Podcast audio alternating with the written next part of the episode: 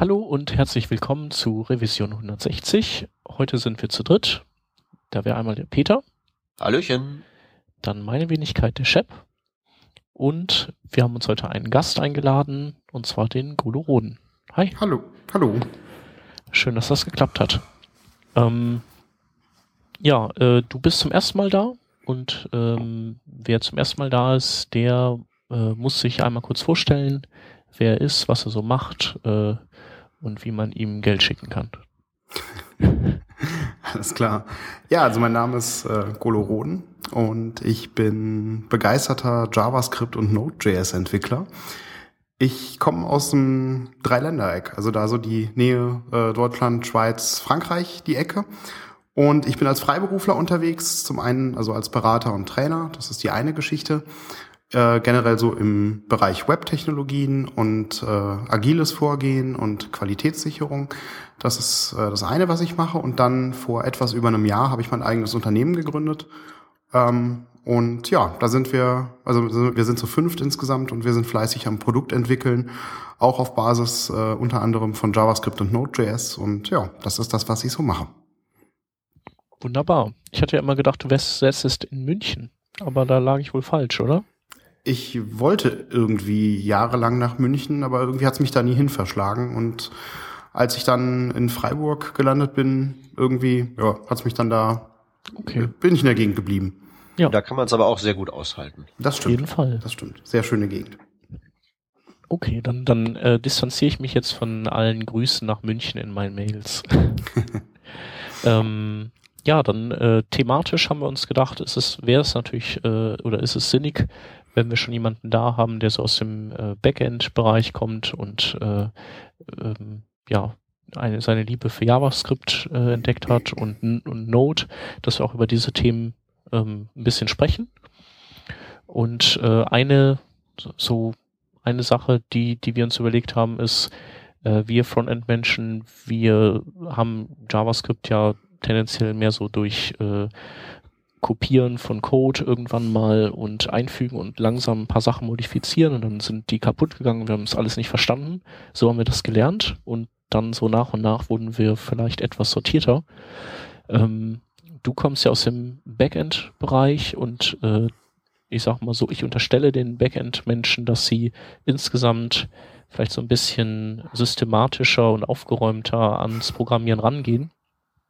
Und äh, JavaScript hat ja so, so seinen Ruf weg, dass es äh, voller Merkwürdigkeiten und Wunderlichkeiten äh, ist.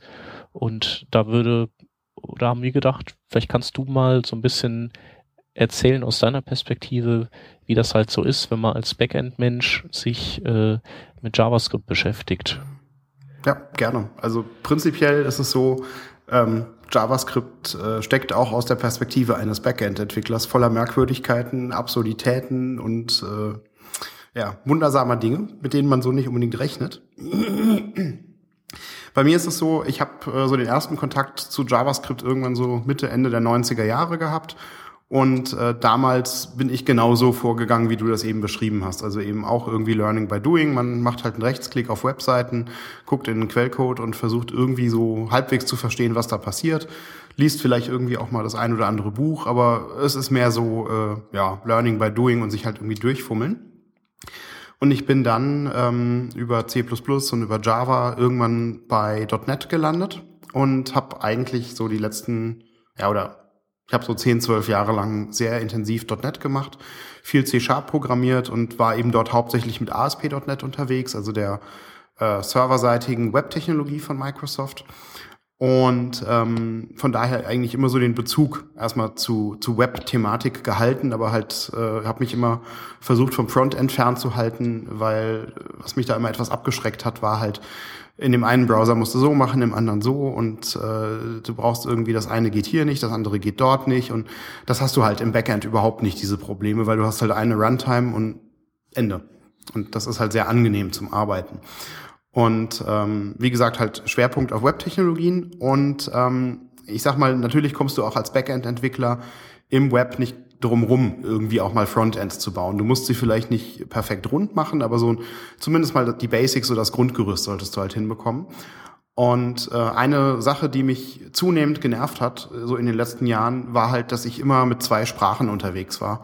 Und dass du im Backend immer mit C-Sharp arbeitest und im Frontend immer mit JavaScript und irgendwie, äh, ja, äh, es ist prinzipiell ist nicht das Problem, dass man zwei Sprachen hat, aber es ist einfach, äh, du hast halt, es sind zwei verschiedene Sprachen, es sind zwei Paradigmen und äh, es ist Umgewöhnung halt immer zwischen der einen und der anderen Welt und du musst Objekte hin und her mappen und das sind alles so Dinge, die machen nicht wirklich Spaß und kein Mensch schreibt eine Anwendung, weil es so super geil findet, mal wieder irgendwie Objektmapping zu machen, sondern das ist so notwendiges Übel, was du halt brauchst, weil du eine bestimmte Aufgabe lösen willst. Naja, und langer Rede, kurzer Sinn. Äh, ich habe dann halt äh, gedacht, hey, das wäre doch total cool, wenn man vielleicht nur eine einzige Sprache ähm, nehmen könnte oder nehmen müsste. Und mein großartiger Plan war C-Sharp im Browser. Und ähm, habe dann da mal so ein bisschen rumgeschaut und erstaunlicherweise mit Mono, das ist ein OpenSource.net, und dem Native Client vom Google Chrome bekommst du das sogar irgendwie hin, ähm, dass du äh, clientseitigen Code in C-Sharp im Browser laufen lassen kannst, aber es ist dann eben Chrome only. Und ähm, das ist natürlich auch nicht so ganz das Wahre. Und naja, war halt so der nächste Gedanke, okay, irgendwie vielleicht so naja, okay, dann halt JavaScript, aber vielleicht JavaScript auf der .NET-Plattform und habe dann mich umgeschaut nach einem JavaScript-Compiler und es gab mal einen von Microsoft, der aber seit zehn Jahren deprecated ist und ähm, bin dann noch auf ein Open-Source-Projekt gestoßen, äh, das äh, damals allerdings in Version 0.0.1 Alpha war. Und ich weiß auch, dass Open Source Projekte ein bisschen anders ticken, was die Versionszählung angeht, aber trotzdem klingt 001 Alpha halt schon sehr early. Ja. Und äh, da wollte ich einfach, weiß nicht, das war mir ein bisschen zu früh. Und habe dann einen Freund gefragt, der äh, für mich immer so mein persönlicher Web-Guru äh, ist. Und äh, der sagte dann, ja, äh, guck dir mal Node.js an. Und so bin ich dann halt bei Node.js gelandet und äh, so nachdem man seine ersten Gehversuche und seine ersten Schritte mal darin gemacht hat, man kommt eigentlich relativ schnell rein und äh, habe dann gemerkt, hey, das ist eigentlich ziemlich cool und ähm, notwendigerweise, weil Node halt auf JavaScript basiert, musst du jetzt am Anfang dich mit der Sprache auseinanderzusetzen, weil auf dem Server funktioniert das so mit, äh, wir raten uns mal irgendwie durch, nicht mehr ganz so gut, weil man halt alleine schon deswegen, weil man nicht so direktes visuelles Feedback bekommt und ähm, du auf dem Server halt auch einfach äh, von der Größenordnung her deutlich mehr Mist verursachen kannst. Und ähm, ja, habe dann angefangen, mich mal ein bisschen mit der Sprache auseinanderzusetzen und äh, festgestellt, dass JavaScript eigentlich eine sehr schöne Sprache sein kann, dass es eine sehr elegante Sprache sein kann. Äh, man muss sie aber verstehen. Und ähm, der Punkt, woran es dann häufig scheitert, ist, dass äh, zu viele Entwickler oder dass man zu häufig so aus 10.000 Meter Höhe auf JavaScript drauf guckt und sieht, naja, da sind geschweifte Klammern, da ist ein Semikolon, naja, das sieht aus wie C oder C++ oder C Sharp oder Java. Ähm, und naja, das muss auch genauso funktionieren. Und JavaScript ist keine C-Sprache. Das ist der häufigste Fehler in Verbindung mit JavaScript. Und wenn ich natürlich JavaScript so verwende, als wäre es eine C-Sprache, es ist aber keine, ja, dann ist klar, dass das nicht gut gehen kann. Und dann ist halt leider äh, zu selten der Fall, dass jemand sagt, okay, dann habe ich mich vielleicht mit der Sprache nicht richtig beschäftigt, sondern häufig heißt es dann halt, äh, ja, dann ist die Sprache einfach schlecht. Ja. Und das ist einer der Hauptfaktoren, wo meiner Meinung nach dieser sehr schlechte Ruf von JavaScript herkommt. Und wenn man mal guckt, wo JavaScript herkommt, ähm, dann hat es sehr starke funktionale Anleihen, es ist sehr stark von Lisp und von Scheme und von Self inspiriert, auch diese, diese Prototypen-basierte Objektorientierung. Und wenn man sich mit diesen Sprachen mal beschäftigt, das hilft unglaublich, um ein besseres Verständnis für JavaScript zu bekommen. Also bei mir persönlich war es Lisp. Ich bin kein Lisp-Entwickler und ich komme auch in Lisp nicht sonderlich weit. Aber also die Konzepte von Lisp, die mal, sich mit denen mal auseinanderzusetzen, das war sehr gut. Und da habe ich viele Parallelen halt zu JavaScript ziehen können. Und das hat mir doch sehr geholfen. Und ich glaube, wenn man das kann und, und, und wenn man da einen gewissen Aufwand reinsteckt, das zahlt sich nachher extrem aus. Und ähm, gibt es irgendwelche oder gibt es irgendwelche Literatur oder so, die du, äh, die dir geholfen hat, in die Sprache reinzukommen? Oder wie hast, hast du es zusammengepuzzelt? Weil das wäre nämlich, das würde mich nämlich auch interessieren, mhm. weil was ähm, was, was sicherlich dem ganzen Ruf auch nicht zuträglich ist, ist ja, dass das ganze Internet mit, mit Bullshit kontaminiert ist. Ja, also das ist Man muss ja nur mal nach JavaScript Array googeln, dann findet man zuerst Self-HTML, das geht ja noch. Das zweite ist dann W3 Schools und das dritte weiß ich gar nicht. Ja. Nee, es ist lustig, dass du jetzt gerade nach Büchern fragst, weil ähm, genau ähm, das ist bei mir der Punkt gewesen. Also es gibt, ich habe das ist auch so meine Feststellung inzwischen.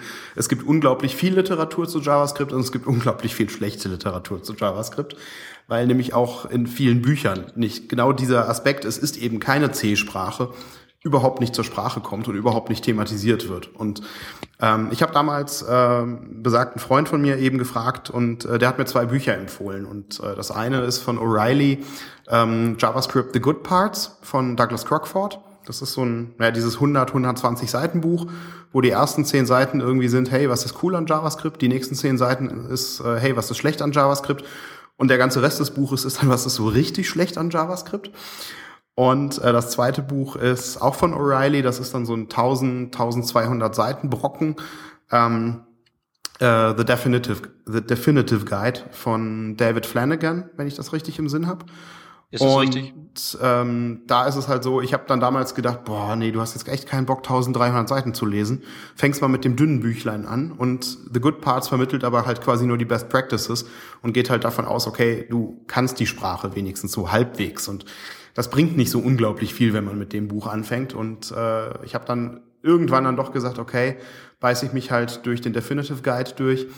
Und bei dem Buch fand ich sehr überraschend und fand ich sehr angenehm, dass eigentlich die Sprache JavaScript so auf den ersten 200, 250 Seiten ungefähr abgehandelt wird und die restlichen 1000 Seiten, das ist dann Integration in den Browser, Interaktion mit dem DOM, wie funktionieren Events und all das, was dich aber überhaupt nicht interessiert, wenn du dich erstmal nur mit der Sprache beschäftigen willst. Und wenn man das liest und also diese ersten 200, 250 Seiten, dann die Good Parts und dann einfach mal noch so zwei, drei Bücher so quer liest, so JavaScript Patterns äh, oder Eloquent JavaScript, dann kriegt man eigentlich ein ganz gutes Gefühl dafür. Und wie gesagt, wenn man sich dann noch parallel ein bisschen mit Lisp oder Self oder Scheme beschäftigt, äh, dann kriegt man, finde ich, ein ganz gutes Gesamtbild, äh, wie die Sprache tickt. Und ich glaube, die wichtigste Erkenntnis, die man da, abgesehen davon, dass es nicht C ist, haben kann, ist, ähm, dass JavaScript eine ganz stark funktionale Sprache ist und diese Objektorientierung eigentlich nur draufgepflanscht ist. Und ähm, dass man extrem vieles, wo, wo wenn, wenn ein klassischer objektorientierter Entwickler draufschaut und sagt, ja, hey, ihr habt kein Private und ihr habt kein Information Hiding und ihr habt dieses nicht und ihr habt jenes nicht, 99,9 Prozent von den Sachen kannst du erledigen, indem du Funktionen irgendwie intelligent kombinierst. Und äh, das ist eigentlich die große Stärke an JavaScript. Und das ist das, was es auch mit Lisp irgendwo gemeinsam hat. Es gibt gar nicht so viele Sprachmittel, ähm, aber sehr wenige Sprachmittel reichen aus, um eine sehr mächtige Sprache zu schaffen. Allerdings muss man auch dazu sagen, das ist die Kehrseite der Medaille, eine sehr mächtige Sprache, auch mit äh, sehr großer Möglichkeit, sehr viel Blödsinn zu machen. Und ähm, da sind wir halt auch so die letzten 10, 15 Jahre mit Java und .NET sehr verwöhnt worden. Ähm, so in der Richtung, naja, wir tauschen vielleicht ein bisschen Freiheit gegen sehr viel Komfort und sehr viel Sicherheit, was wir von der Laufzeitumgebung bekommen. Wir müssen uns keine Gedanken mehr machen, ob wir auf das 27. Element von einem Array zugreifen dürfen, ob es das überhaupt gibt. Äh, früher in C++ gab es halt äh, eventuell vielleicht einen Speicherzugriffsfehler. In Java und in .NET sagt ja die Runtime, das geht nicht, dein Array ist nur 25 Einträge groß. Und mit JavaScript hat man auf einmal wieder die Freiheit, es hindert dich keiner, auf das 7000. Element zuzugreifen. Es ist halt deine Verantwortung sicherzustellen, dass das sinnvoll ist. Und ich glaube, das ist auch so ein Punkt, wo bei vielen, zumindest bei Entwicklern, die auch so von diesen Backend-Sprachen mehr kommen, halt so ein bisschen äh, eine Hemmschwelle da ist, so nach dem Motto, ja, ähm, aber da werde ich ja gar nicht mehr so an die Hand genommen. Wer, wer beschützt mich denn jetzt vor einem Buffer Overflow oder wer beschützt mich denn da vor, äh, vor einer Array Out of Bounds Exception oder sowas? Und da ist halt keiner. Du musst halt wissen, was du machst. Und ähm, JavaScript ist ironischerweise eine Sprache, die äh, für viele einen Einstieg darstellt und die auch immer so als, naja, es ist ja nur eine Skriptsprache und eigentlich, es ist nicht besonders schwer, JavaScript zu lernen, dargestellt wird, die aber unterm Strich sehr viel mehr Disziplin erfordert als die als als statisch typisierte Sprachen, als klassische äh, serverseitige Sprachen, ähm, einfach weil du mehr Möglichkeiten hast und weil du beispielsweise auch keinen Compiler hast, der dir halt auf die Finger haut und sagt, das geht so nicht, sondern wenn du denkst, das ist eine gute Idee, den Code so und so zu schreiben, ja, dann führe ich das halt mal aus. Mal gucken, was da rauskommt. Und das ist, äh, ja, das ist, glaube ich, das, wo man sich drauf einstellen muss. Und das ist halt äh, die, äh, die, die hohe Kunst, dem Ganzen eben nicht voreingenommen entgegenzutreten, so nach dem Motto direkt zu sagen, ja, JavaScript ist eh Schrott, sondern sich eben darauf einzulassen und die Sprache kennenzulernen und zu sagen, bloß weil die Sprache oberflächlich aussieht wie eine, die ich vielleicht schon kenne, äh, trotzdem im zweiten Blick so hinter die Fassade zu riskieren, bloß weil es ähnlich aussieht, muss es nicht ähnlich sich verhalten. Das ist ganz wichtig. Ja, das ist der zentrale Punkt, den ich den ich auch immer so meinen Padawan beibringe, wenn ich da halt eben so .NET-Leute und sowas hab. Erstmal so ein Crashkurs, so Bootcamp-mäßig den Leuten klar machen, ihr wisst hier gerade mal gar nichts. Das, hier, hier gelten halt andere Regeln. Und dann kann man darauf aufbauen, dann klappt's auch meist relativ flüssig, weil, wie gesagt, der Umfang ist nicht so groß und wenn man die Basics drauf hat, dann flutscht das alles schon. Ja, mhm. ja und halt interessant finde ich halt auch noch so die, die Entwicklung, die JavaScript derzeit macht. Jetzt steht ja ECMAScript 6 vor der Tür und ähm, wenn man so schaut, wo geht denn so der Trend hin, dann weiß ich da immer nicht so genau, ob ich da äh, mich freuen soll oder nicht, weil ECMAScript 6 auf der einen Seite sehr tolle neue Features enthält, äh, wie zum Beispiel das Yield-Schlüsselwort, was eine ganz neue Art von Code ermöglicht. Auf der anderen Seite wird jetzt so, werden jetzt so Dinge eingeführt wie ein Class-Schlüsselwort oder ein Extends-Schlüsselwort ähm, oder der Double Arrow, ähm, der na, dieser Arrow-Operator. Fat Arrow. Äh, Fat, danke. Genau, dieser Fat Arrow-Operator, der dann das Binding von dem This äh, übernimmt. Und der Punkt ist, das wird dann verkauft als, hey, und damit wird JavaScript jetzt viel benutzbarer. Äh, unter der Haube ist JavaScript immer noch genau das gleiche. Das ist alles nur syntaktischer Zucker. Und jemand, der heute nicht weiß, äh, wie er mit this umzugehen hat in JavaScript und der nicht weiß, was die Zeile war that gleich this meint, der wird auch nicht wissen, wann er eine Function hinzuschreiben hat und wann er den Fat Arrow Operator zu benutzen hat. Und das ist dann auch mehr Zufall, ob es halt gerade mal das Richtige ist, weil es vielleicht äh, von der von der vom Zeilenumbruch her gerade so oder so besser aussieht. Und da weiß ich nicht, ob äh, man JavaScript so einen unglaublich großen Gefallen tut, äh, es jetzt in eine Richtung scheinbar aufzumachen, die es gar nicht ist. Und äh, vor allem dieses scheinbar. Weil es wird so getan, als hey, auf einmal JavaScript ist auch eine full-featured, objektorientierte Sprache mit Klassen, dass das unter der Haube immer noch alles auf äh, Closures und Funktionen abgebildet wird, sieht man dann halt nicht mehr. Und auf einmal hat man äh, zwei Sprachkonstrukte, die eigentlich dasselbe abbilden, äh, die aber jetzt noch mehr als vorher verschleiern, dass man sich damit mal beschäftigen müsste, was da eigentlich passiert. Und das finde ich sehr bedenklich. Na, also ich weiß ja nicht. Dieser, dieser Fat Arrow ist ja im Prinzip aus CoffeeScript gemobst. Da gab's den ja mhm. zuerst. Ähm, der ist eigentlich ja schon recht nützlich, weil klar, man muss halt wissen, was der tut, aber wenn man halt eben so eine Funktion haben will mit dem This Binding, dann ist es doch auf jeden Fall angenehmer, dafür eine Sprachkonstrukt, ein Sprachkonstrukt zu haben, als halt eben da so ein Hack zu machen müssen wie ähm, war that gleich this. Auf jeden Fall. Das Problem finde ich also legitim. Ja, ja. Was, was, was mich halt so irritiert, ja. ist, dass man das Ding gerade auch syntaktisch aus CoffeeScript rausmopsen muss, dass es halt eben sich dann doch schon von den sämtlichen anderen Funktionsvarianten, unter anderem von den Generator Functions, die ja nun wirklich was anderes sind, aber aussehen, als wären sie eine Function, dann doch sehr unterscheidet. Ja, also prinzipiell bin ich bei dir. Wenn, wenn du weißt, was es mit this auf sich hat und worauf du achten musst, dann ist der Fat Error Operator eine super Sache die Gefahr ist halt äh, mehr denn je jetzt gegeben, äh, dass du halt irgendwie den Eindruck hast, ach, du musst das gar nicht wissen. Weil jetzt ist ja da ein Sprachmittel da, was es für dich tut. Und das ist allerdings weniger ein Problem der Sprache als eher äh, der Entwickler, die sich mit der Sprache beschäftigen oder beschäftigen sollen. Meinen, das Problem sitzt ja. da doch eindeutig vor dem Bildschirm. Vor dem Bildschirm, ja, auf jeden Fall. Nee, und ähm, wegen der wegen der Syntax, die du gerade angesprochen hast, ich meine, auch die hat CoffeeScript ja nicht erfunden. Das ist ja auch sehr stark angelehnt beispielsweise an äh, die Lambda-Ausdrücke in C Sharp ähm, und äh, auch äh, in, wenn mich nicht alles täuscht, in Ruby gibt es diesen Operator, wenn auch in einem anderen Zusammenhang. Und ähm, ja, das liegt einfach bei Lambda-Ausdrücken, was ja nichts anderes letztendlich ist als Function Expressions. In JavaScript ähm, liegt es irgendwo nahe, den zu verwenden. Also von daher, das finde ich eine durchaus legitime Entscheidung. Mit den Generator Functions, die so aussehen wie eine Funktion, da steht halt nur noch so ein kleines Sternchen dabei. Äh, aber eigentlich ist es was ganz krass anderes. Das stimmt, da ist irgendwie so die Abgrenzung ein bisschen gewöhnungsbedürftig. Oder ein bisschen ja. merkwürdig gewählt. Und wegen der Klassen, weißt du, da, da, bin, da bin ich eigentlich auch, also anfangs habe ich auch gedacht, äh, braucht doch kein Mensch, aber tatsächlich ist es so, dass das tatsächlich an Leuten, also in die Gehirne von Leuten, dieses klassenbasierte Denken einfach da rauszukratzen und da einfach zu sagen, nee, gibt's halt nicht mehr, jetzt sind hier andere Regeln, dass da halt eben so ein fundamentales Ding, was den Leuten ja seit zig Jahren eingetrichtert wird, dass es der, die Art und Weise, wie man es macht. Wenn da nicht Class vorsteht, dann ist es gar nicht. Das formt ja auch deren ganzen Denken, deren ganzes Denken, wie man so ein Programm überhaupt strukturieren kann. Ja. Und letztlich ist diese, diese Einführung von Klassen ECMAScript 6 ja auch nichts weiter als halt eben eine Abstraktion auf die Prototypen. Unter der Haube ist es das Gleiche. Aber weißt du, ich denke mir halt eben, wenn es den Leuten, die halt eben von anderswoher rüberkommen, hilft, hier leichter Fuß zu fassen und nicht erst diesen, diesen, diesen mühsamen Prozess des Komplettumdenkens durchschreiten zu müssen, sondern sozusagen, dass denen da ein einfacherer Zugang gewährt wird. Ja, mein Gott, dann baut's halt eben ein. Hm, das ist halt so ein bisschen die Frage. Ähm, also ich, ich glaube, da gibt's bei der bei der Frage gibt's kein richtig und kein falsch. Das ist eine Frage des, der, der, des Blickwinkels. Ähm, ob du halt äh, sagst, okay, du machst das entweder so, dass es möglichst massenkompatibel ist und dafür sagst du, okay, dafür nehmen wir vielleicht gewisse Unschönheiten in der Sprache in gewissem Sinne in Kauf, so äh, dass es zum Beispiel mehr als eine Art gibt, bestimmte Dinge auszudrücken, was ja ähm, unter Umständen verpönt sein könnte.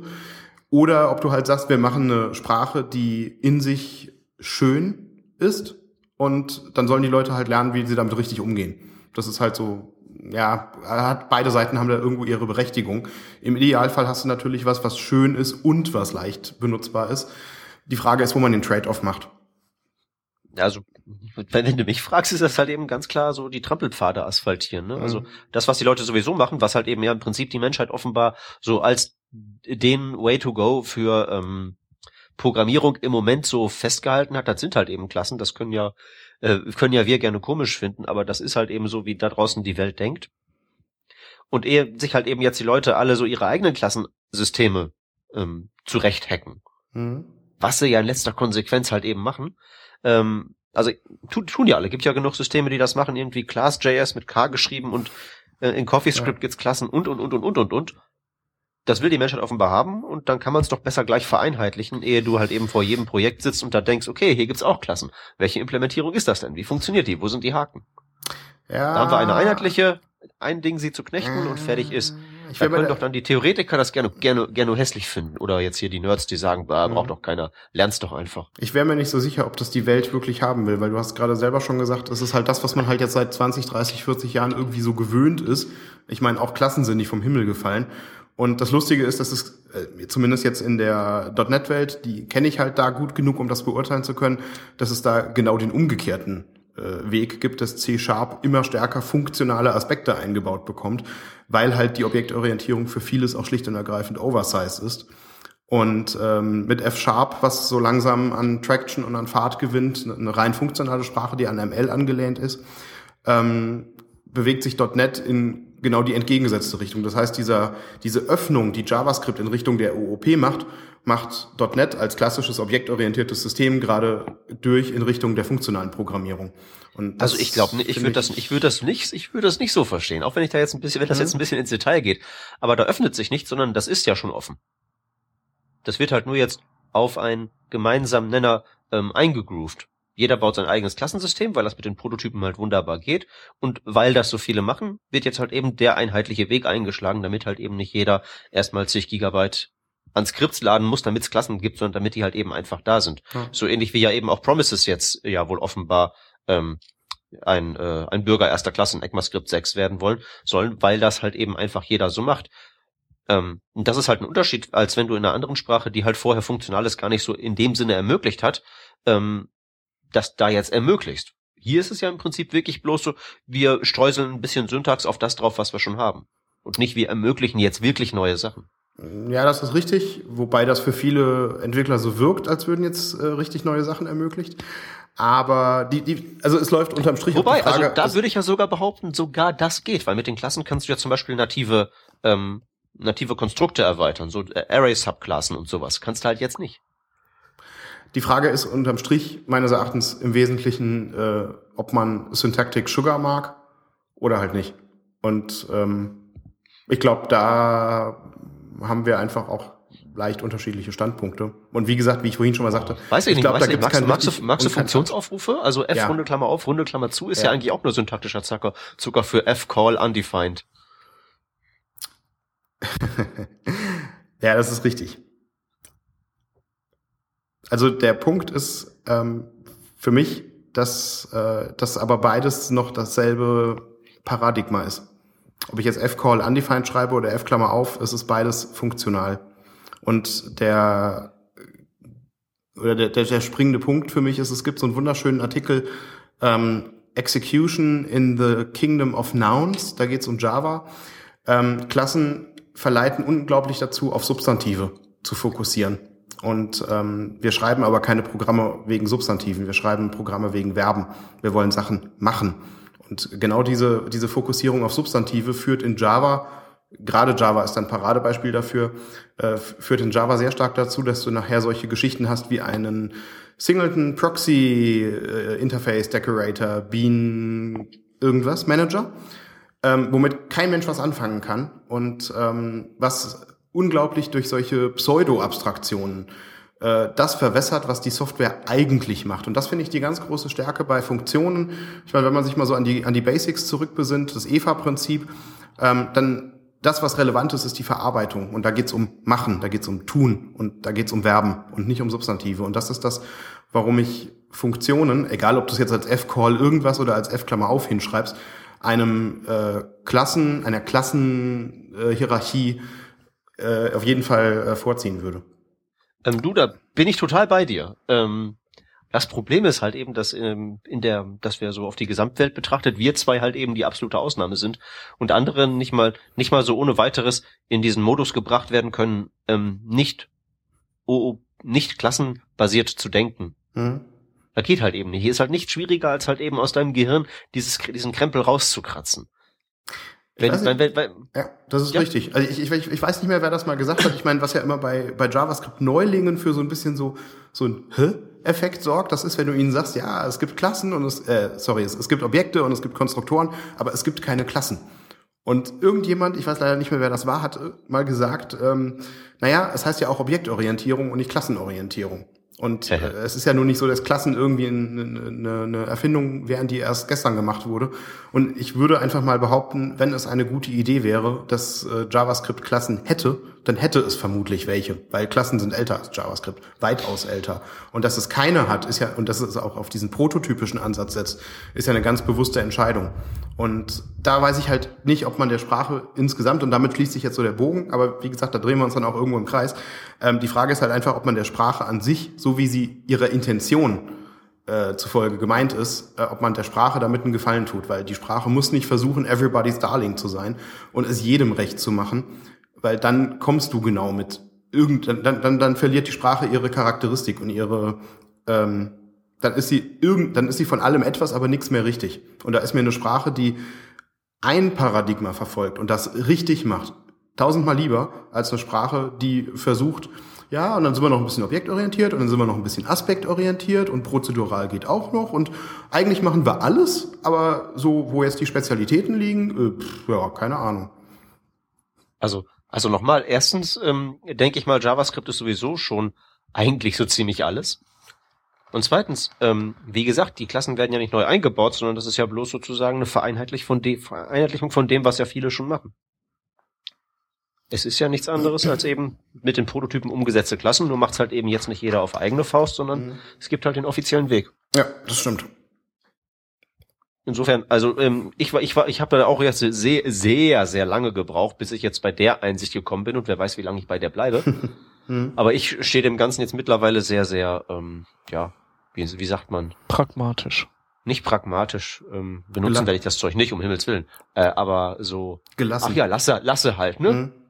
So nach dem Motto, es ist zwar drin, aber du musst es ja nicht benutzen, wenn du nicht willst. Es zwingt dich ja, Ja, keiner. und ich, und ich, und ich kann halt Mhm. irgendwie verstehen, ja, ähm, könnt ihr ja machen. Ich, ich verstehe, warum ihr das macht, aber für mich jetzt ist das nicht zwingenderweise was, Ja. außer halt eben wir so, so, also Funktions-Subklassen und sowas. So, das würde ich ja schon ganz gerne machen. So meine eigene Variante von Function, das, da könnte ich ein paar Sachen mit anstellen, wenn man mich lassen würde. Spannend ist natürlich dann die Frage, jetzt mal ganz unabhängig von JavaScript, spannend ist natürlich die Frage, ähm, wo man als nächstes landen wird. so sprachlich gesehen, weil ähm, es gibt einen spannenden Artikel von äh, Paul Graham, der hat mal äh, geschrieben, dass äh, Leute dazu neigen, oder nee, dass Leute Entwickler Sprachen immer nach unten beurteilen. Also so nach dem Motto, jeder von uns hat eine Lieblingssprache und jeder von uns kann wunderbar erklären, warum die Lieblingssprache, die derzeitige, viel besser ist als das, was man vorher gemacht hat und auch viel besser ist das, als das ist, was alle anderen machen. Und äh, was weiß ich, du fängst mit Basic an und dann kommt irgendjemand und erzählt dir, ja, C++ ist viel toller, weil ähm, Operator Overloading geht und weil dieses geht und jenes geht und das kann Basic nicht. Und du denkst dir als Basic-Entwickler, äh, what the fuck, was, was, was, was will ich damit? Das habe ich noch nie vermisst und das brauche ich nicht. Und totaler Blödsinn. Und der Typ, der da C macht, der lässt aber nicht locker und nervt dich immer weiter. Und ähm, irgendwann denkst du dir, ach komm, einfach damit der Ruhe gibt, guckst es dir mal an. Und du guckst drauf und du kapierst es nicht. Und du ähm, guckst es dann nochmal an und dann so nach und nach irgendwie kriegst du so ein Verständnis wenigstens mal, worum geht's denn da überhaupt?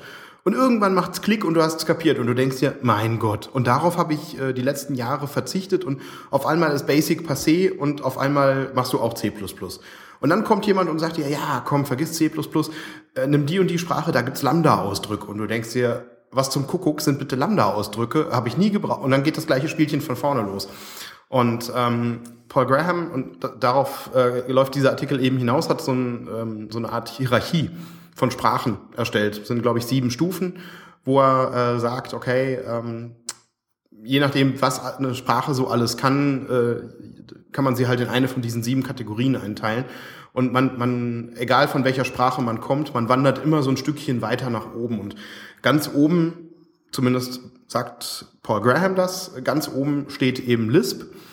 Äh, Lisp ist das, was äh, ist die Sprache, die quasi all das kann, was alle anderen Sprachen auch können. Und äh, wenn eine neue Sprache auf den Markt kommt, dass dann eben Lisp-Anhänger so ein bisschen amüsiert, äh, die sich angucken und feststellen, naja, okay, kann auch nicht mehr als das, was Lisp kann, ist einfach nur ein anderer Dialekt. Ich bleib bei Lisp.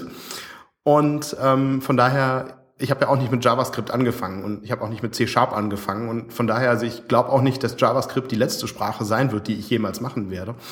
Ähm, von daher, ich bin mal gespannt, wo das Ganze hinführt und wohin man sich weiterentwickelt und wie solche Fragestellungen dann dort umgesetzt sind. Das finde ich eine sehr spannende Sache.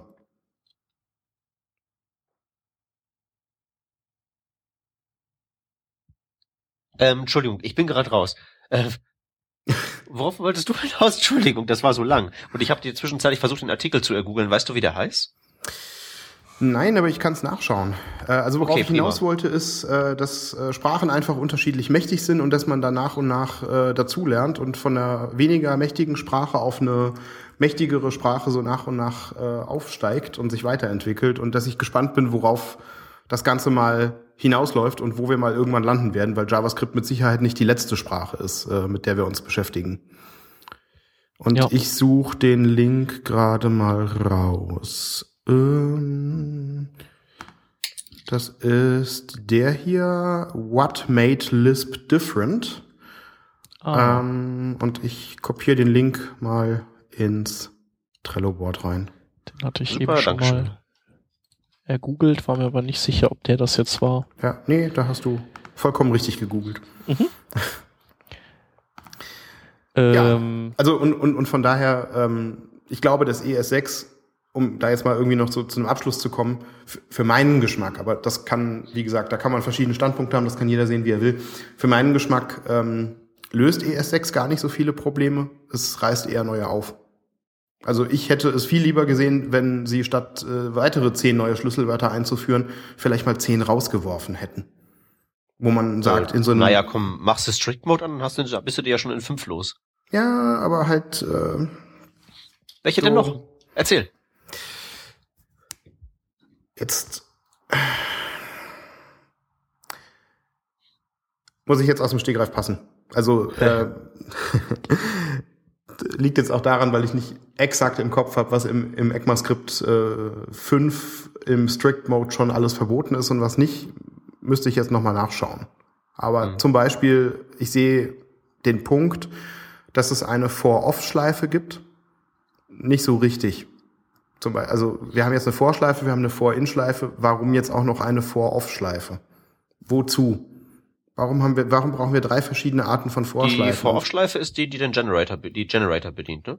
Ja, ja, das ist ja klar. Nur warum kann das nicht die Runtime abhängig davon, ob da eine Generator-Funktion aufgerufen wird oder nicht, selber entscheiden bei einer For-In-Schleife, wie sie sich verhält? Das kriegen andere Sprachen auch hin. Und das ist halt sowas, wo ich halt denke, ist nicht, äh, ja, so. Naja, ich hätte es also, nicht unbedingt also gebraucht. Ich habe ich hab, ich hab, kein, ich hab keine Ahnung davon. Aber was Mhm. ich raten würde, wäre, dass man das nicht machen kann mit den vorhandenen Sprachen, also vor beziehungsweise vor in, weil man damit ja ähm, verändert, wie die jetzt funktionieren. Das heißt, updatest deinen Browser, geht irgendein Skript kaputt. ja, aber dafür hätte Das ist, man ja das, das ist ja das größte Problem an JavaScript, dass Ja, man halt klar, eben die Sachen, die, einmal drin sind, nicht reparieren kann. ja. Und eben Wobei, bei For-In stelle ich mir halt eben vor, wenn du dann mit, mit Mhm. For-In über einen Generator-Objekt drüber iterierst, würdest du ja die Properties von diesem Objekt ausgelesen bekommen. Und das ist ja schon was anderes, als diesen Generator mit Next zu bedienen. Mhm, sicher, klar. Ähm, also ist, würde ich jetzt so spontan raten, dass das der Grund ist und dass man das halt eben nicht abwärtskompatibel Mhm. einbauen kann. Mhm. Ansonsten sind halt in ECMAScript 6 auch so Sachen drin. Also wenn ich, wenn ich das halt eben so lese, ähm, so denke ich mir so, oh, Destructuring, toll, das habe ich schon in CoffeeScript immer benutzt und so. Ähm, oder, oder hier ähm, Vorgabewerte für Parameter, aber letztlich ist das dann doch sehr viel Zeug. Ich habe jetzt ein größeres ähm, Node-Projekt, an dem ich rumfuhrwerke, wo ich halt eben auch ECMAScript 6 benutze, via Traceur, also diesen zu ECMAScript 5 Compiler und ich benutze den Krempel kaum. Finde ich sehr faszinierend. Mhm. Ich weiß nicht, ob es wirklich an ECMAScript 6 liegt oder einfach nur daran, dass ich noch nicht den Schritt vollzogen habe, die ganzen neuen Features bei mir sozusagen in den, in den Arbeitsspeicher zu schaufeln. Dass während ich halt eben tippe, ich weiß, dass die da sind, sondern ich nur weiß, dass die da sind, wenn ich über ECMAScript 6 nachdenke. Ja. Weißt du, was ich meine? Ja, ja, ja, das ist noch nicht so zum, das ist wie mit aktivem und passivem Wortschatz. Man Genau. kennt es halt, aber man, es ist noch nicht in den Alltag eingeflossen. Genau, genau, das meine ich. Ja. Und ich und ich glaube halt, bevor nicht die ersten, also irgendwas da, irgendwas da drin muss ja gut sein. So würde ich jetzt mal so annehmen. Irgendwas da drin wird ja okay sein. Und bevor ich nicht irgendwie anfange, die, irgendein Feature davon wirklich so gewohnheitsmäßig zu benutzen, was man jetzt ja mit dem entsprechenden Compiler könnte, Mhm. Glaube ich echt, dass, also zumindest ich weiß da noch nicht, ob ich mir da jetzt irgendwie ein Urteil bilden Ja. soll. Ich gucke da halt eben zu und futter Popcorn. Ja. das ist vielleicht gar nicht die schlechteste ja, das ist die beste Idee. Ja. Ja, geht mir aber ehrlich gesagt äh, ziemlich genauso. Also es gibt wenige ES6 Sprachfeatures, äh, die ich äh, versuche regelmäßig zu verwenden oder die, wo ich, wo ich, wo ich sagen würde, okay, die sind inzwischen irgendwie in äh, Usus bei mir. Aber das meiste ist auch mehr so, ah, okay, das gibt's jetzt, okay, nice to have und äh, ja, ich merk's mir mal und stell drei Monate später fest, ich habe es nicht ein einziges Mal verwendet. Wobei mir das mit den meisten ECMAScript 5 Features auch so geht. So Define Property und so, geh Mhm. mir weg. Mhm. Aber wahrscheinlich sind die auch einfach nur zu kompliziert, so tippt man sich an Wolf bei. Ja. Eine spannende Frage oder ein spannendes Feature von ES6 finde ich persönlich, äh, hatte ich ja jetzt schon ein paar Mal erwähnt, das Yield-Schlüsselwort. Ähm, weil das halt äh, in Verbindung mit Generator Functions ja eine ganz neue Möglichkeit eröffnet, äh, quasi um asynchronen Code zu schreiben. Du hast ja vorhin auch mal Promises erwähnt. Und ähm, das ist was, also da wollte ich, das ist so dieses eine Sprachfeature, wo ich sage, hey, das ist richtig geil in ECMAScript 6. Das wollte ich nicht mehr missen, weil Promises äh, und die ganzen anderen Varianten, ob das jetzt Callbacks sind oder Promises oder sonst was, um eben asynchronen Code handhabbar zu machen und gerade in Node, um dieser Callback-Hölle zu entgehen, das ist irgendwie alles mehr so, fühlt sich mehr an wie ein Workaround und da ist Yield mit Generator Functions schon sehr, äh, eine sehr elegante Geschichte. Naja, weißt du, in Node finde ich das gar nicht so schlimm eigentlich mit den Callbacks, weil da hast du ja mit dem Async.js im Prinzip ja so das Mittel der Wahl, um das zu machen. Und weil die Funktionen da ja alle, dass die Callback-Signaturen da ja immer Mhm. gleich sind, habe ich immer das Gefühl, dass ähm, ich mache ja nun keine großen Node-Projekte, ich Mhm. habe ja gar keine Ahnung, von was ich rede. Aber ich fühle mich halt eigentlich immer damit ganz gut bedient und lasse es dann halt eben auch meist mit den ganzen Promise-Libraries, die Mhm. es da ja auch gibt, das lasse ich halt eben meist bleiben. Mit Async kann man das eigentlich immer ganz gut handhaben, finde ich. Hm, Also Es kommt halt eben Ja. drauf an, wenn man eine größere Sequenz baut, wird es wahrscheinlich schon ziemlich also lustig. wo Async sehr unschön wird, ist, wenn du äh, es anfang, anfängst zu verschachteln. So nach dem Mhm. Motto, du willst, keine Ahnung, eine, äh, mehrere asynchrone Aufrufe parallel haben und das aber in einer Schleife, die wiederum synchron bestimmte Dinge durchläuft, die du aber auch nur asynchron bekommst. Äh, und wenn du dann mehrere Async-Aufrufe ineinander geschachtelt hast, das wird sehr unschön. Und halt auch bei den Callbacks, was da halt auch bei größeren Sachen sehr nervig ist, äh, dass du äh, ja keine Error Propagation hast. Wenn du eine Exception nicht behandelst, mhm. dann bubbelt die hoch. Wenn du ein, ein Error-Objekt nicht behandelst, ja, dann hast du halt ein Error-Objekt nicht behandelt. Interessiert auch ja, keinen. Und dann, also Fehler zu verschlucken, ist extrem einfach mit äh, Callbacks. Und äh, auch so die, die üblichen Kontrollstrukturen, halt, wie gesagt, Schleifen, äh, das ist halt mit Asynchron alles nicht ganz so cool. Und dann gibt's halt so, so, so Kleinigkeiten, äh, dass halt Async teilweise in den Callbacks zum Beispiel Fehler verschluckt. Das heißt, wenn dein synchroner Code da in, in der Funktion einen Fehler verursacht, dann siehst du das leider nicht. Es sei denn, mhm. du kümmerst dich halt selber mit Try-Catch wiederum drum. Aber dass halt diese Fehler teilweise einfach im Orkus verschwinden, im Nirvana, und du sie nie zu Gesicht bekommst, das ist halt unschön, wenn du sie dann suchen musst. Weil dann bist du wirklich wieder an dem Punkt, äh, wo du dich äh, im Zweifelsfall mit Konsole Log und gib mal fünf Dollarzeichen aus, äh, damit du weißt, wo du bist, irgendwie wieder von Zeile zu Zeile hangelst. Und das ist ziemlich uncool. Und ähm, da, ja, so, es ist ganz okay, aber es ist auch nicht so, dass du sagst, ja, so will ich unbedingt programmieren. Also da wird's zu schnell zu unübersichtlich mit Callbacks. Ja. Also was ich halt eben sehr interessant finde, ist, ähm, dass es ja tatsächlich, ähm, jedenfalls aus meiner Außenbetrachtung, tatsächlich so ist, dass es ja in diesem äh, Node.js-Universum, also das, was die Nerds da so empfinden, die empfinden halt diesen ganzen Prompt, die, die, diese ganzen Callbacks aus irgendwelchen Gründen als tatsächlich so, ähm, so wie man es machen sollte. Mhm und, und gucken halt so ein bisschen sich ein bisschen verwundert diesen ganzen dieses ganze Promise Gehype im Browser an, was die letzte Zeit da ja abgelaufen ist und umgekehrt ist es genau andersrum, dass die Browser Leute gar nicht verstehen, wie man diesen ganzen Callback Gewurstel machen kann. Das scheint tatsächlich so, und das scheint tatsächlich so leicht unterschiedliche Communities zu sein, wo unterschiedliche Dinge als gut gelten. Und ich habe auch schon die ersten gesehen, die sich auf Twitter abfällig über Generators geäußert haben und braucht man doch eigentlich gar nicht. Und für viele Fälle ist das doch Overkill und und und. Ja. Also das ist sicherlich. Nicht, dass ich jetzt irgendeine von diesen, von diesen ja. äh, Meinungen so jetzt unterstützen wollte oder mhm. so. Ich, das sind nur Beobachtungen. Ja. Nee, also das ist sicherlich eine Frage der Kultur und ähm, man darf auch immer nicht vergessen, Node und Browser, ja, es ist beides JavaScript, aber deswegen ist es noch lange nicht das gleiche. Ähm, und halt, das, das fängt bei, beim Laden von Modulen an. Ich meine, hey, im, im Browser mit AMD, mit Require.js und ähnlichen Werkzeugen, äh, was ist da ultra wichtig? Das asynchrone Laden. Unter Node, kein Mensch lädt ein Modul asynchron, weil das passiert sowieso nur einmal beim Starten des Servers. Natürlich machst du das synchron, um dir einen Callback zu ersparen. Und das sind einfach so verschiedene, verschiedene Welten, die man, äh, wo, glaube ich, beide auch ihre Berechtigung haben, zu sagen, wir wollen das aber so, wir wollen das so. Ähm, in Node wird halt viel dadurch geprägt, wie das Core-Team arbeitet. Und die sagen halt, Promises, bislang zumindest, sind kein Teil, sind kein Bestandteil der Sprache. Also, die waren ja mal drin, ne? Ganz zu Beginn, glaube ich. Echt? Ja, soweit ich weiß schon. Okay, kann sein. Und deswegen verwenden sie eben Callbacks, weil das eben was ist, was ein Standardsprachmittel von JavaScript ist. Ähm, und daran wird sich jetzt auch nichts mehr ändern. Also dafür ist, ist Node jetzt auch äh, zu lange schon da und so, aber halt, äh, das ist das, was dahinter steckt.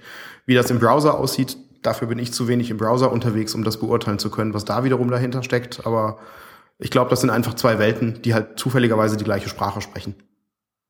So sieht's aus. Apropos Node, ähm, wie lang, seit, seit welcher Versionsnummer bist du denn dann mit Node schon unterwegs? Das ist eine gute Frage. Habe ich mich letzt, habe ich letzt auch mal überlegt. Es müsste 04 irgendwas oder 06 gewesen sein, wobei mit der 06 kam die native Windows-Unterstützung neu dazu. Mhm. Von daher müsste es irgendeine 04er gewesen sein, weil ich kann mich noch an Cygwin erinnern. Und äh, ja, irgendwas 04, 04 noch irgendwas. Mhm. Ist auch ungefähr mein Zeitpunkt gewesen. 04 müsste es gewesen sein. Mhm. Ja, wahrscheinlich als es so langsam irgendwie hoch poppte so irgendwo mal, ne? Dass man es nicht, dass man es nicht mehr übersehen konnte. Ja. Genau. Und äh, ja, Node ist ja mittlerweile ähm, auf jeden Fall weiter herangereift. Ähm, so richtig, also so unzuverlässig war es eigentlich noch nie, oder? Also, dass man jetzt äh, die, die kleine Versionsnummer mit Instabilität oder so begründet hat, sondern eher, dass man noch nicht ganz durch und zufrieden war mit da, wo man hin wollte mit Node. Kann man das so beschreiben? Weil Node ist ja eigentlich schon, also wird ja schon länger auch produktiv eingesetzt und. Also ich glaube, das war früher noch richtig heftig unstable, wenn ich mich recht entsinne. Also das hat sich stark gebessert, sagen wir es mal so. Das ist in, das auf jeden in, inzwischen würde ich das so unterschreiben, was du gerade gesagt hast. Äh, da sind aber äh, früher durchaus einige Dinge äh, so mal von hinten nach vorne einmal umgekrempelt worden. Und ähm, auch heute, ähm, jetzt zum Beispiel in der Version 0.10, äh, also in der derzeit aktuellen Version, war ein ganz großer Rewrite des äh, Streams-Moduls drin. Das Streams-Modul ist ein ganz essentielles Modul in, in Node. Und das ist halt eines der ältesten Module neben dem HTTP-Modul. Und ähm, da haben sie halt auch festgestellt, okay, irgendwie so wie Streams bislang waren, das ist nicht so richtig cool.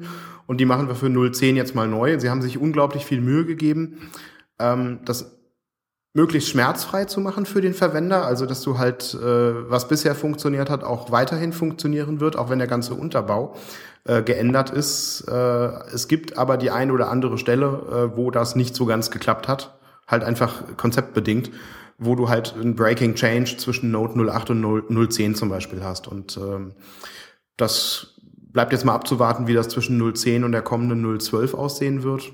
Da bin ich mal gespannt. Aber auf jeden Fall sind es deutlich weniger Stellen als früher, wo du äh, sagen musst, okay, oh, da muss man noch mal gucken, da könnte sich noch mal was Größeres ändern. Und sehr praktisch finde ich auch, dass in der Doku auch zu jedem Modul drin steht äh, so ein Stability Index, anhand dessen du dich so ein bisschen orientieren kannst, äh, wie, wie ausgereift ist denn das Modul und wie verlässlich ist die API.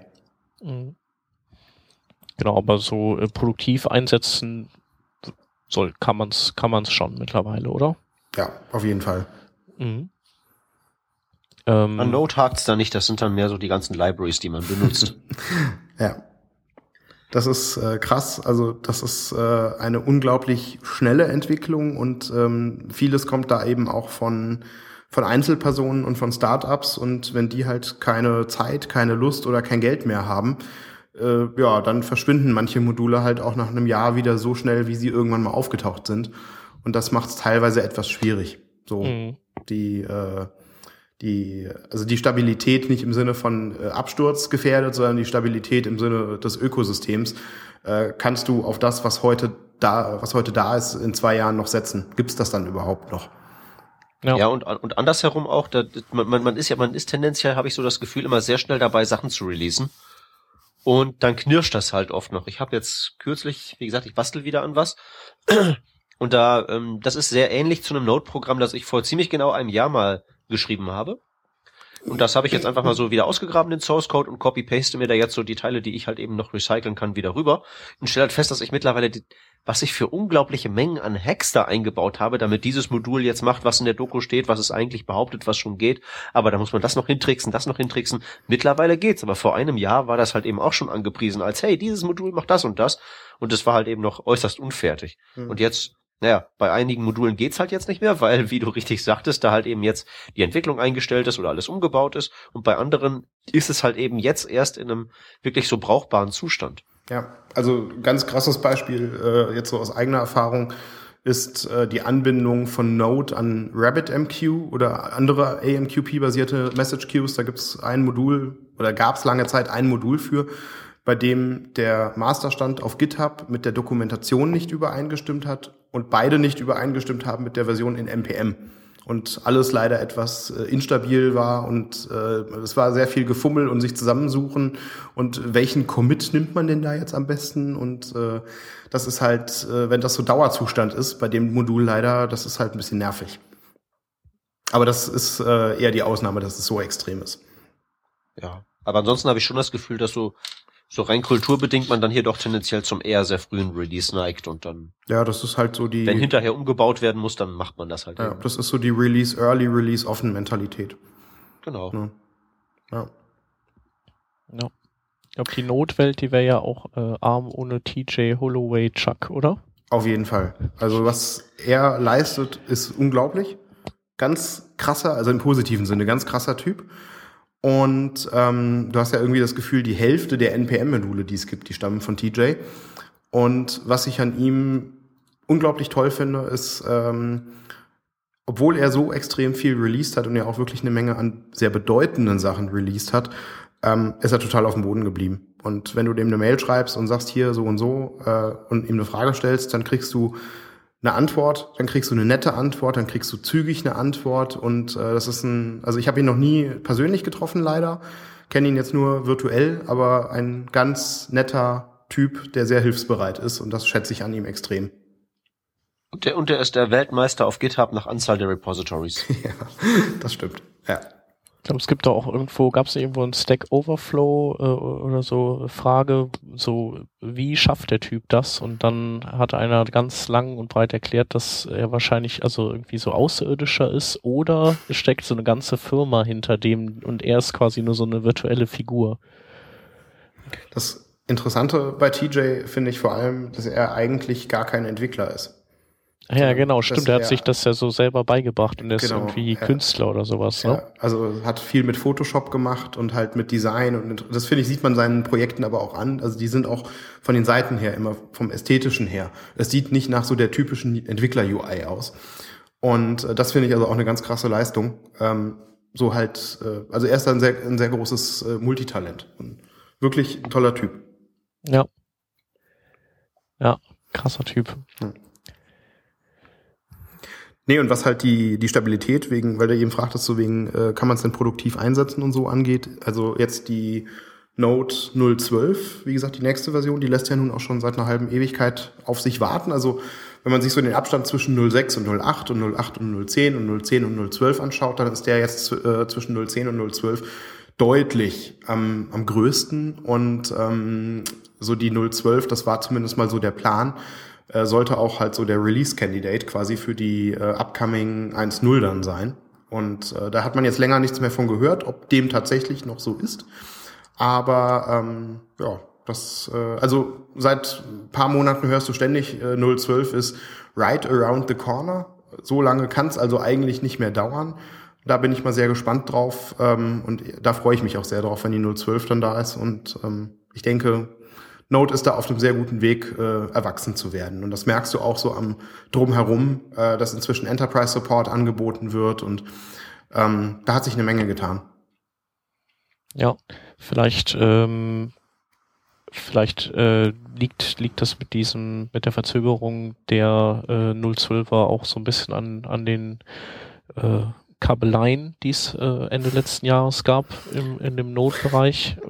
Das kann gut sein. Oder so, da ist ja generell so ein bisschen was los. Es gab ja auch irgendeine Firma, die, die jetzt irgendwie, eigentlich macht das ja, ist ja Joyent so der, wie soll man sagen, so der Schirmherr. Äh, Schirmherr, genau. Mhm. Und da gab es doch jetzt auch noch so irgendeine andere Firma, die meinte, nö, wir sind die Node Company und äh, die, ja.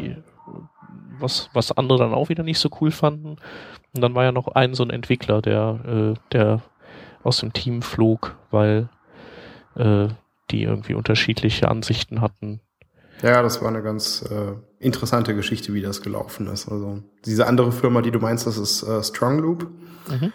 Und ähm, die entwickeln inzwischen eine eigene Node-Distribution. Also die ist binär kompatibel, aber das ist halt so ein, die liefern halt so ein gewisses Standard-Ökosystem um Node.js halt äh, schon mit und halt mit einem gemeinsamen Installer und so. Und ähm, das ist natürlich in gewissem Sinne so eine Art Konkurrenz zu Joyent.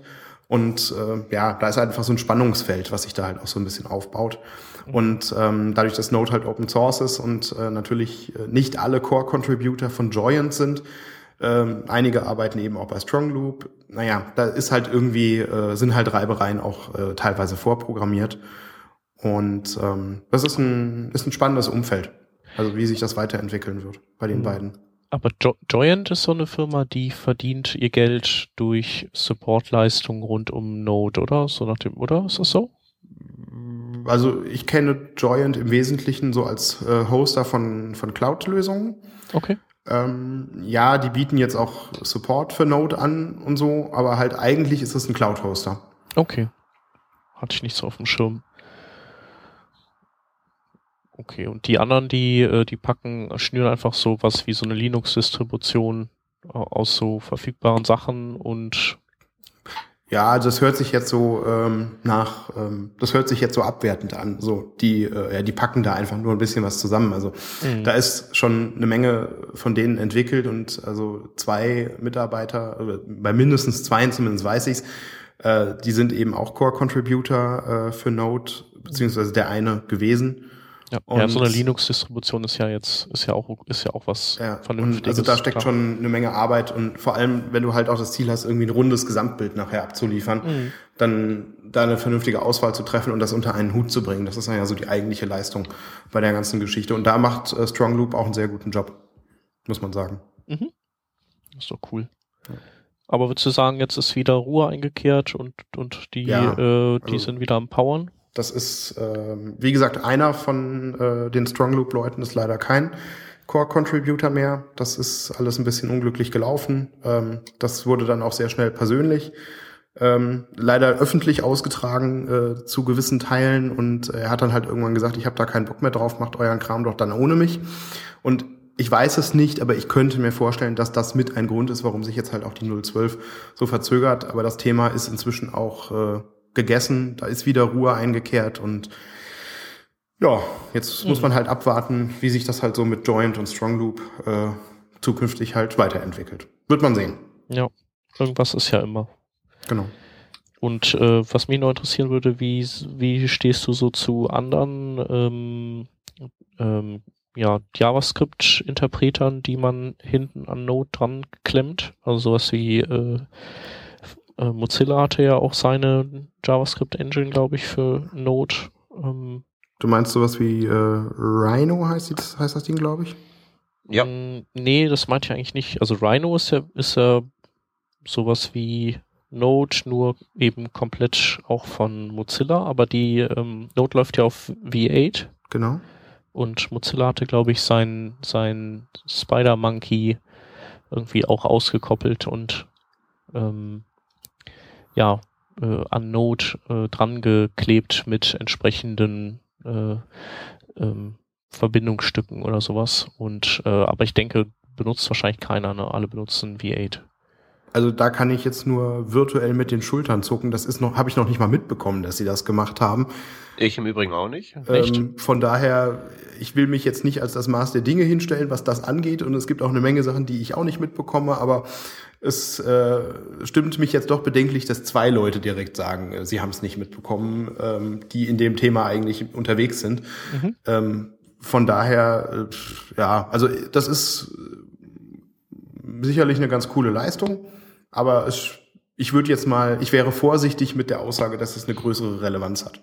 Den mhm. Eindruck ja, nee, das, so direkt. Äh, den, den habe ich ja auch nicht. Aber ja. ähm, ich wollte mal fragen, ob ich da selber vielleicht schief gewickelt bin oder sowas. Nee, also viel mehr kann ich dazu auch nicht sagen. Spider Node heißt das übrigens. Ah, okay. Also von Spider Monkey mhm. und Node. Mhm. Okay. Ja, äh, dann habe ich mir noch äh, Flink, äh, beziehungsweise nee, ich habe mir noch eine Frage ausgedacht, die stelle ich aber gleich. Ähm, wir können erstmal noch eine Hörerfrage kurz reinschieben und zwar ja. ähm, die Frage war äh, Core versus Express, ähm, also äh, ob Core oder weiß ich, ob's, oder wie es ausgesprochen wird, reif genug ist, das schon produktiv einzusetzen. Also was, vielleicht kann man ja erstmal starten damit, was, mhm. bei, was es ist. Erstmal mit Express vielleicht anfangen. Ja. Also PJ Holo. Ja, es ist also Express und Coa. Also ob es Coa ausgesprochen wird, weiß ich auch nicht. Ich würde es aber auch so nennen. Mhm. Ähm, es sind beides Frameworks, die im Grunde genommen das Gleiche machen. Ähm, der Punkt ist, wenn du äh, mit Node entwickelst, Node hat einen sehr kleinen Kern und du kannst mit Node sehr simpel eine HTTP oder HTTPS-basierte Anwendung schreiben. Allerdings äh, bietet Node dir halt äh, sehr low-leveligen Zugriff auf den Request und den Response-Stream und sonst halt nix. Und wenn du jetzt halt, ich meine, du willst nicht irgendwie von Hand über Substring und Slice irgendwie, äh, keine Ahnung, eine URL auseinandernehmen, sondern du würdest gerne eine Routendefinition hinterlegen können, die vielleicht parametrisiert ist und vielleicht eine View Engine einbinden und äh, vielleicht einen Logger aktivieren und äh, vielleicht Authentifizierung aktivieren, solche Geschichten. Und äh, im Grunde genommen sind Express und Coa beides Frameworks, die das machen. Ähm, Express ist so der de facto Standard äh, für äh, solche Frameworks. Der ähm, Es ist auch dementsprechend, es ist also auch schon einige Jahre alt, Express, und ist also recht ausgereicht, ausgereift und stabil. Und ähm, jetzt durch das Aufkommen von ECMAScript 6 mit äh, dem Yield-Schlüsselwort, mit den Generator-Funktionen, wo ich vorhin sagte, es gibt halt eine neue Möglichkeit, wie du quasi asynchronen Code eben in einem synchronen Stil hinschreiben kannst. Im Grunde genommen greift Coa das auf und sagt halt, okay, Express hat auch äh, gewisse Altlasten und im Grunde genommen ist Coa eine äh, Neuimplementierung von Express, die ein bisschen einige Ecken, die sich halt so jetzt im Laufe der Jahre ergeben haben, ein bisschen ähm, rund feilt und die eben statt auf Callbacks äh, komplett auf äh, Yield und Generator Funktionen setzt und damit äh, teilweise übersichtlicheren und kürzeren Code ermöglicht. Und ähm, also von daher im Grunde genommen ist es ein Alternativ-Framework zu Express, halt die modernere Variante. Ähm, ob es reif genug ist, um es produktiv einzusetzen, kann ich nicht so wirklich beurteilen, weil ich selber noch keine größere Applikation mit Coa gebaut habe, im Gegensatz zu Express. Ähm, wo ich bei Coa allerdings vorsichtig wäre, wobei da Coa eigentlich nichts dafür kann. Ähm, wie gesagt, es baut auf ECMAScript 6 Features auf und die sind derzeit in Node noch als, äh, die sind nur in der 0.11 drin, also in der Unstable Variante. Und ähm, da ist auch ganz klar die Aussage vom ähm, Node-Kernteam. Es wird erst dann in Node ähm, defaultmäßig einfließen, wenn es in V8 defaultmäßig drin und aktiviert ist. Und solange das dort als unstable und als Entwicklerfeature gekennzeichnet ist, ist es in Node auch so. Von daher, auch wenn Coa reif genug für den Produktiveinsatz sein mag, äh, ist die Frage, ob es äh, die zugrunde liegende Node-Version ist, die du dafür brauchst. Und das ist halt, wie gesagt, eine unstable-Version. Von daher äh, rumspielen damit und experimentieren und äh, evaluieren, ja, produktiv einsetzen wäre ich vorsichtig. Würde mich dem anschließen, ähm, würde als Bedenken noch oben draufsetzen, dass meine bitteren Erfahrungen halt eben mit irgendwelchen neuen äh, Node.js-Paketen halt die ist, dass man da halt eben solange es halt eben neu ist, die Finger von lässt und das erstmal ausreifen lässt, wegen der schon angesprochenen äh, Tendenz, sehr früh zu releasen und dann sehr viel umzubauen.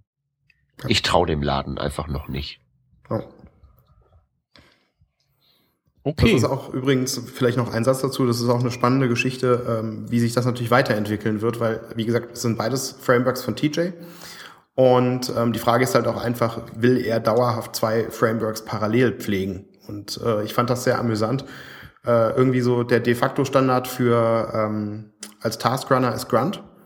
Und äh, dann kam vor ein paar Monaten auf einmal aus heiterem Himmel so ein Ultra-Hype auf um Gulp.js. Äh, und ähm, was quasi Grunt auf Basis von Streams ist, mal so ein bisschen vereinfacht gesagt. Und du hast das Gefühl gehabt, wenn du nicht sofort auf Gulp umsteigst, du bist sowas von 2013.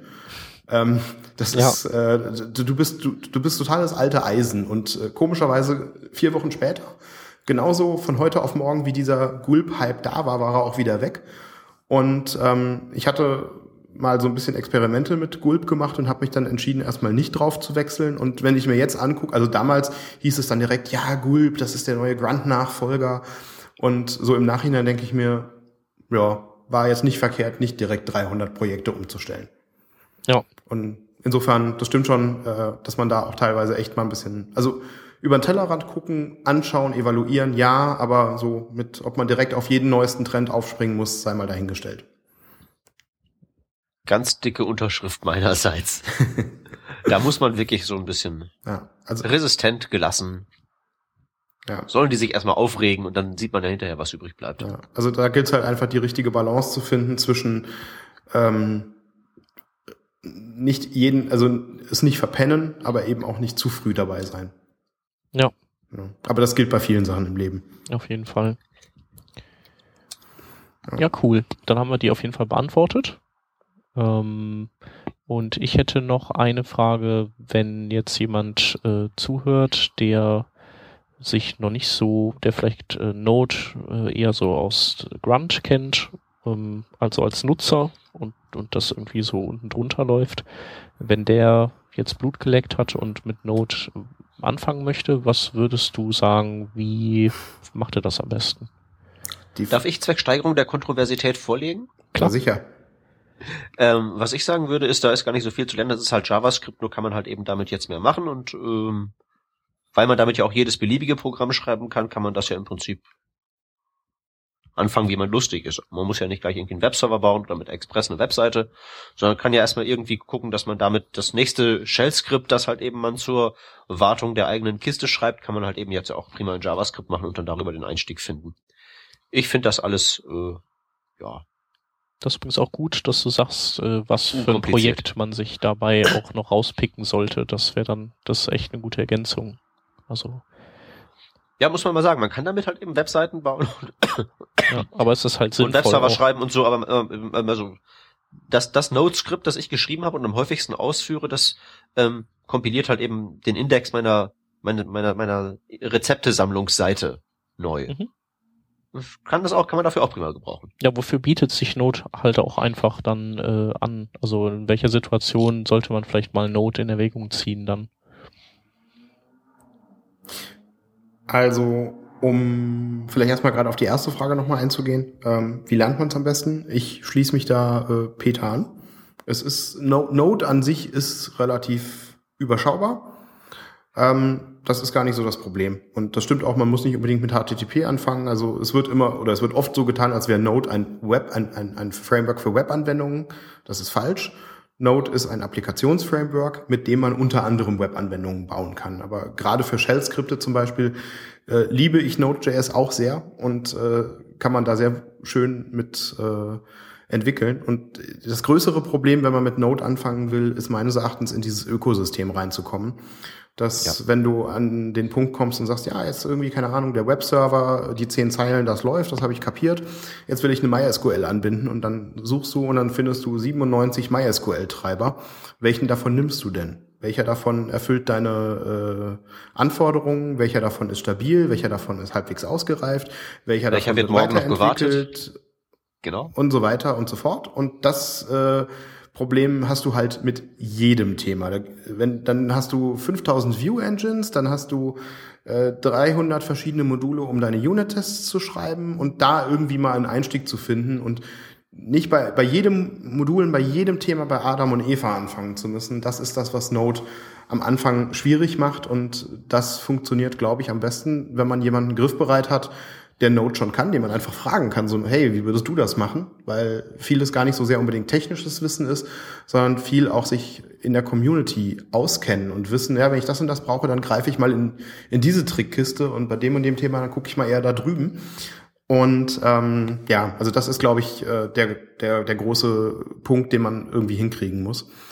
Und ähm, ganz klein bisschen Eigenwerbung. Äh, ich habe ein Buch geschrieben zu Node, Node.js und Co.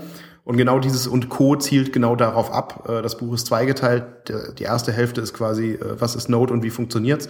Und die zweite Hälfte ist eben dann genau dieses Ökosystem und was gibt's da so, wie gehe ich damit um?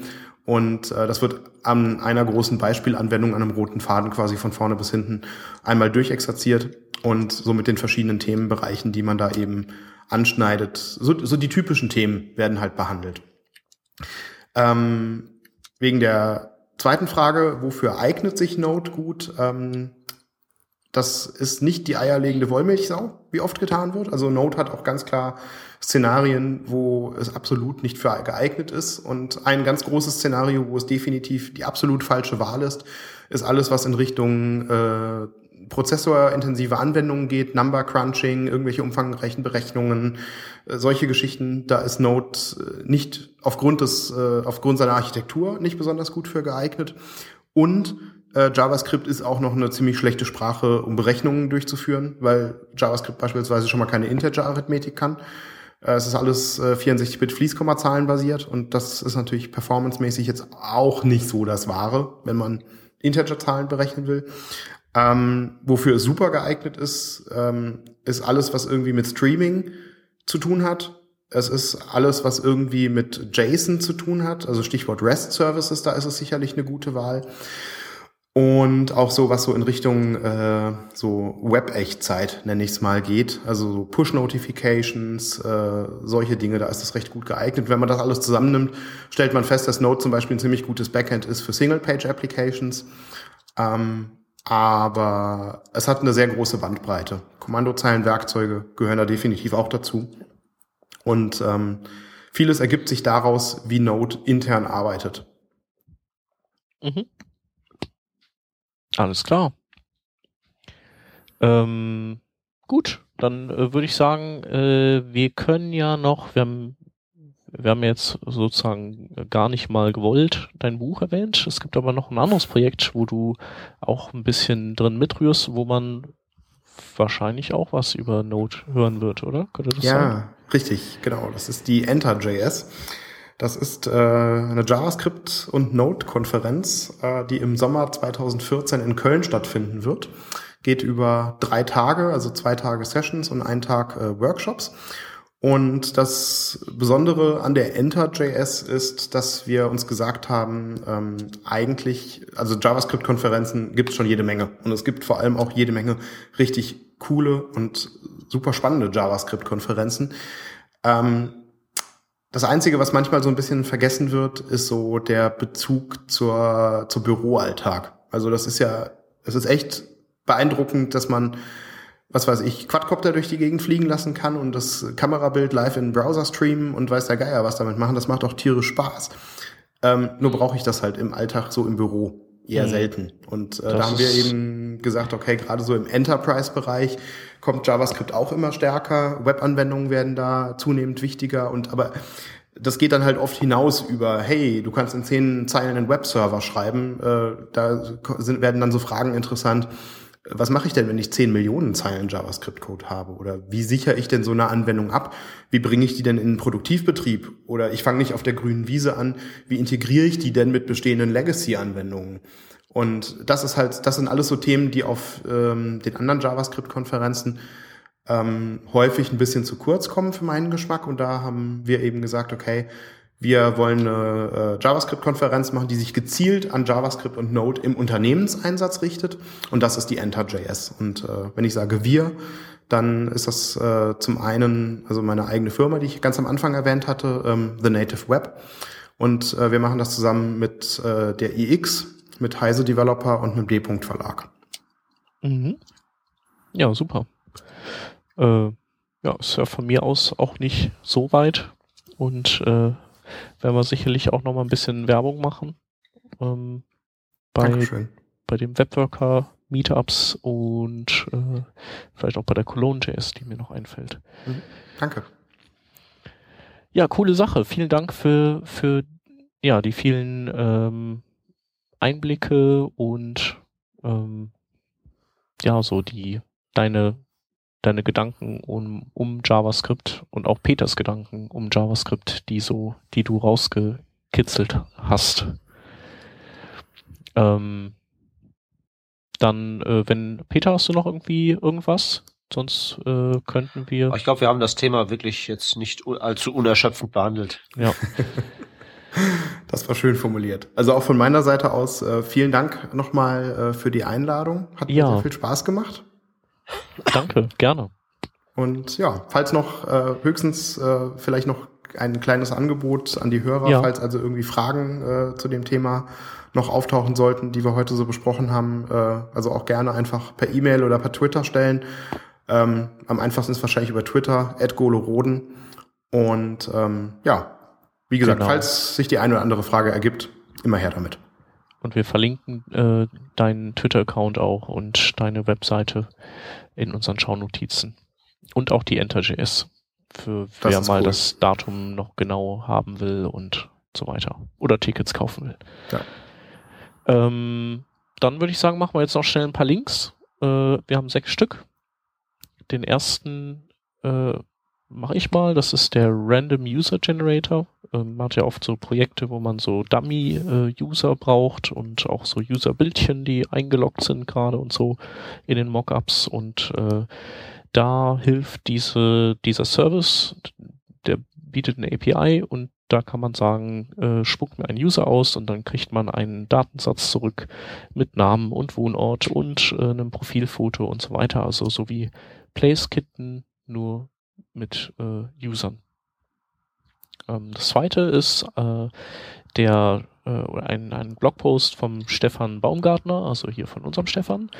Ähm, der hat sich den Modernizer vorgenommen und fand blöd, dass der Modernizer Features äh, auch immer noch mit Venno-Prefixes abtestet und äh, hat den aufgebohrt äh, mit einem Custom, mit einer Custom-Build-Option, dass man den auch kompilieren kann, dass der äh, Browser Features eben nur noch äh, dann als supported ähm, flagged, wenn die nicht geprefixt vorliegen.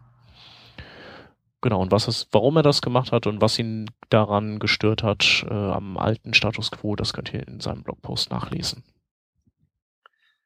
Installable Standalone Web Apps ist im Prinzip bloß eine Übersicht darüber, wie es denn eben um genau das Thema, also installierbare Web Apps, gerade auf Mobilgeräten steht relativ umfangreicher Text, ähm, ein guter Überblick über das, was möglich ist und was nicht möglich ist. Ähm, Würfel, ich hoffe, ich spreche es richtig aus, ist bekannt ähm, als eine im Prinzip riesig große ähm, ja, Device Detection Library, die normalerweise ja serverseitig arbeitet. Und damit man das ganze Detection-Krempel auch kleinseitig machen kann, gibt's das Ganze jetzt eben auch als JS-Datei, Würfel.js, was im Prinzip einen Request auf den Server macht und einem dann eben im Frontend auch die Möglichkeit gibt, abzufragen, was für ein Gerät haben wir denn hier gerade. Genau, und dann haben wir noch zwei Links, die, äh, die so grafischer Natur sind. Das eine ist ein Post von äh, Dirk Weber, äh, den man äh, auch als Elektrik kennt. Und äh, der äh, zaubert ja immer mit CSS und SVG viel rum und hat äh, eine Technik entwickelt, wie man SVGs in vier Teile slicen kann und äh, damit dann so Sliding Doors äh, Geschichten machen kann oder sowas wie diese ähm, CSS Border Images. Ähm, und der, das letzte ist ein Blogpost im Adobe Blog, die stellen äh, die äh, Blend Modes vor, die die ja jetzt gerade vorantreiben für Canvas und für CSS. In dem Fall geht's nur um die Canvas und ähm, die äh, diese Features, die stehen im Chrome und im Firefox zur Verfügung und die zeigen eben, wofür Blend Modes gut sind äh, in der Praxis. Genau. Und damit hätten wir die Links auch durch und ähm, sind am Ende sagen vielen Dank an die Live-Hörer und äh, danke auch an die Konservenhörer. Wenn ihr Fragen habt, könnt ihr die, wie gesagt, entweder direkt an den Golo schicken oder ihr postet sie bei uns auf workingdraft.de und wir leiten die dann weiter oder beantworten die vielleicht sogar selbst. Und ansonsten schaut mal bei der Enter.js vorbei. Danke, Golo. Ja, vielen Dank auch von meiner Seite und einen schönen Abend. Genau, einen schönen Abend. Tschüss. Tschüssi. Tschüss.